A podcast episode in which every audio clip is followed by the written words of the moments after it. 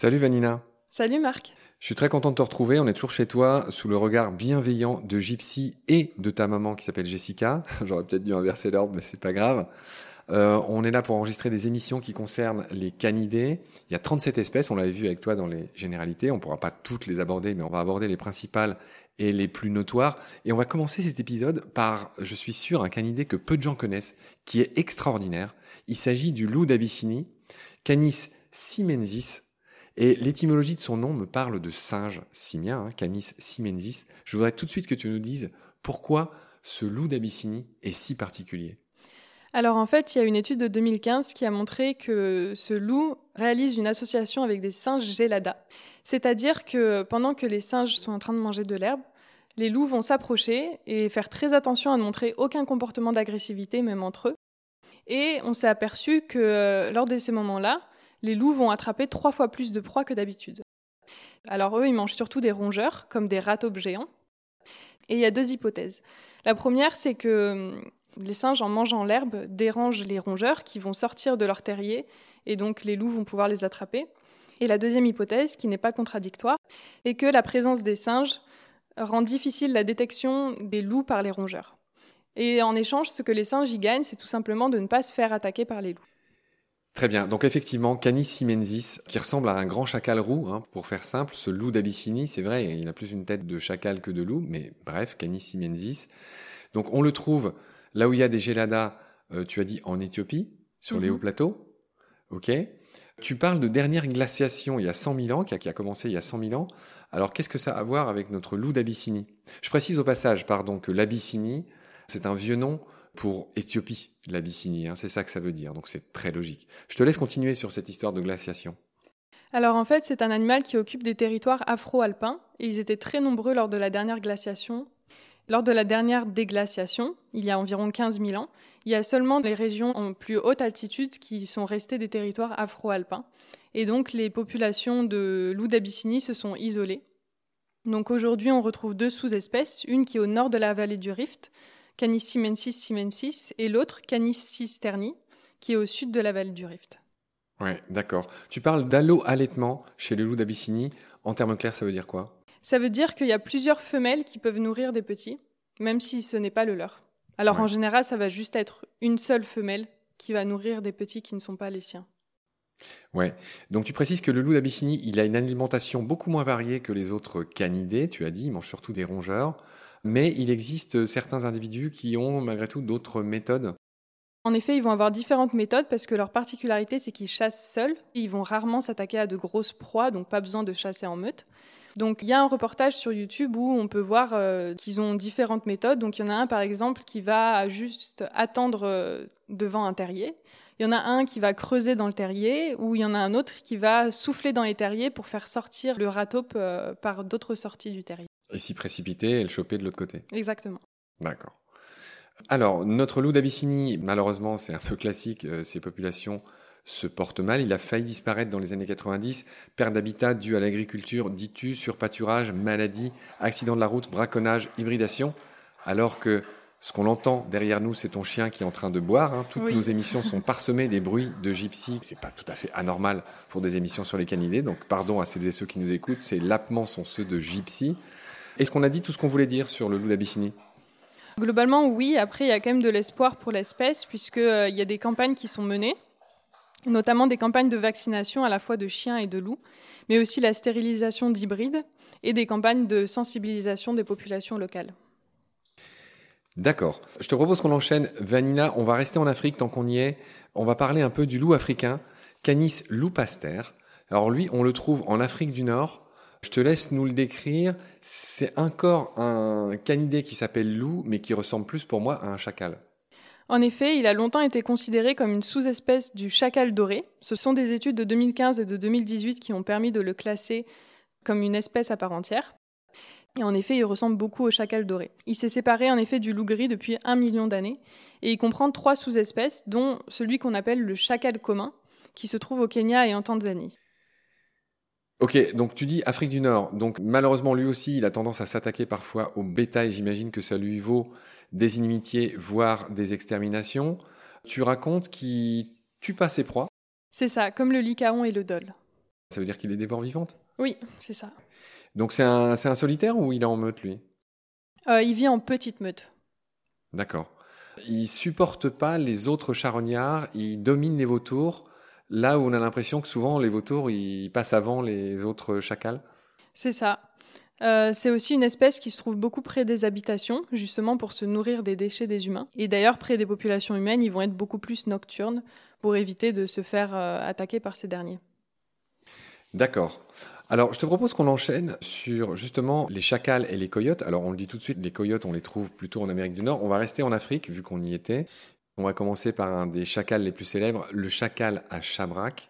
Son nom scientifique, c'est Lupulella mesomelas. Et je voudrais que tu nous expliques ce que veut dire, en fait, Chabrac. Chabrac, ce sont comme les, ce qu'on appelle les tapis de sel qu'on met sur euh, les chevaux sous la selle. Voilà, parce que ce chacal, il est beige et en fait, sur le dos, il a une espèce de sel noir. Exactement. C'est comme ça qu'on le distingue très facilement. Lupulella mesomelas, d'accord, qui côtoie, qui vit sur les mêmes territoires que Lupulella adustus, qui est le chacal à flanc rayé. Qu'en est-il euh, de ce partage de la savane? Alors, le chacal à flanc rayé est beaucoup plus nocturne et solitaire, et également plus grand que le chacal à chabrac. Par contre, il devient diurne en haute altitude pour s'adapter à l'activité des rongeurs. Et également, le chacal à flanc rayé va dans les milieux plus denses quand il est en sympatrie, c'est-à-dire euh, qu'il est dans les mêmes milieux que le chacal à chabrac. Et contrairement à ce dernier, il ne s'attaque pas à de grosses proies ni au bétail.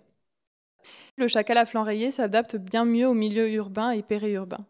Vanina, je manque à tous mes devoirs. Tu as eu la gentillesse de préciser que chacal signifie le hurleur en sanskrit. C'est ça, alors que pourtant tous ne hurlent pas. En effet, la sous-espèce de chacal à chabrac du sud est bien plus bavarde que celle de l'est, puisque celle de l'est n'hurle pas. Pour ceux qui l'ignoreraient, nous enregistrons en compagnie de Gypsy, qui vient de signifier le passage, euh, j'imagine, d'un chacal à chabrac pas loin de ta maison en Ardèche. Hein. Exactement, c'est sa manière de hurler. Merci Gypsy.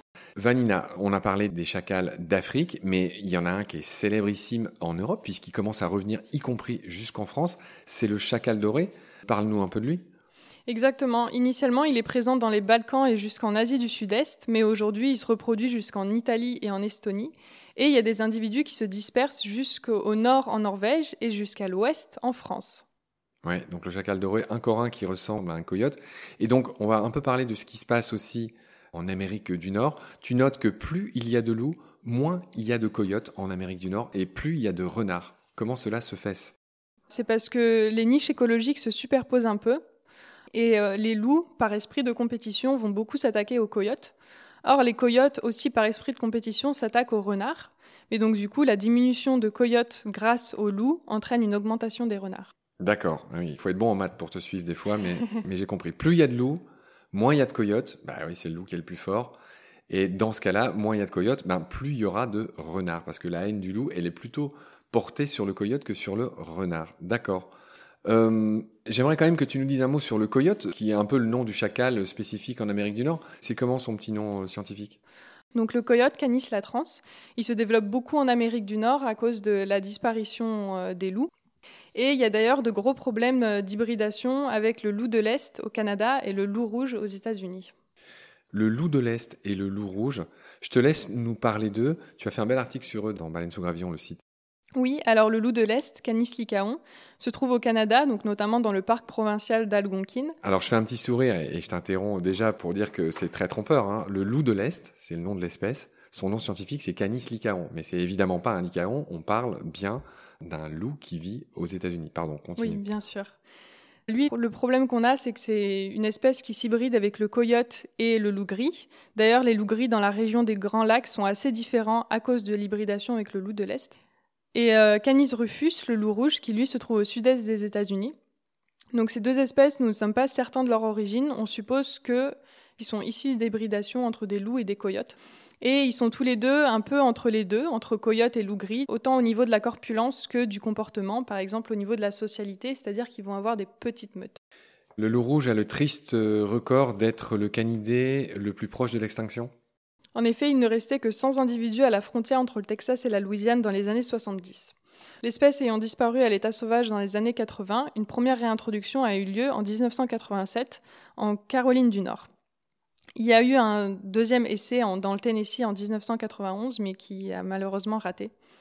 Alors, euh, il y a toujours des problèmes et l'espèce est toujours au bord de l'extinction à l'état sauvage, notamment à cause des problèmes de chasse, légales ou non, notamment parce que l'espèce ressemble beaucoup aux coyotes et les personnes qui essayent de chasser des coyotes peuvent se méprendre et à la place tuer un loup rouge. Il y a aussi des gros problèmes, comme on en parlait, d'hybridation avec les coyotes et de la consanguinité. Aujourd'hui, il reste plus que 70 individus à l'état sauvage et 200 en captivité. Un gros problème qu'il y a, en fait, c'est que la seule aire où ils sont en sécurité ne peut contenir que 20 à 30 loups.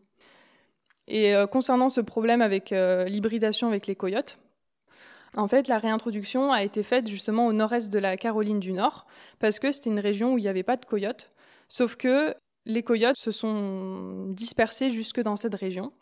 Donc il y a eu des programmes de stérilisation des coyotes où en fait l'objectif était de faire en sorte que ces individus stérilisés occupent les territoires vacants et que d'autres individus ne puissent pas venir. Donc au départ, ça a marché, mais ensuite, dans les années 2000, euh, ça a été un échec. Et il y a aussi l'étude du phénotype, donc c'est-à-dire l'apparence des animaux, comme barrière reproductive, c'est-à-dire de faire en sorte d'accentuer les différences entre coyotes et loups rouges. Donc par exemple, euh, une des principales différences, c'est la corpulence. Et la corpulence peut aussi être modifiée avec l'abondance des proies. Donc on essaye de jouer sur ces facteurs-là. Très bien. Eh ben, merci encore une fois euh, de nous avoir éclairé sur tous ces canidés plus ou moins connus. Je te retrouve très vite pour un nouveau cycle pour développer toutes ces histoires de renards. Et dedans, bien sûr, il y a les célébrités. Hein. Il y a le renard polaire, il y a le fennec. Et puis il y en a des beaucoup moins connus. C'est ce qu'on aura la chance de découvrir avec toi. D'ici là, prends soin de toi. Salut, gros bisous. Merci à toi, Marc. À bientôt.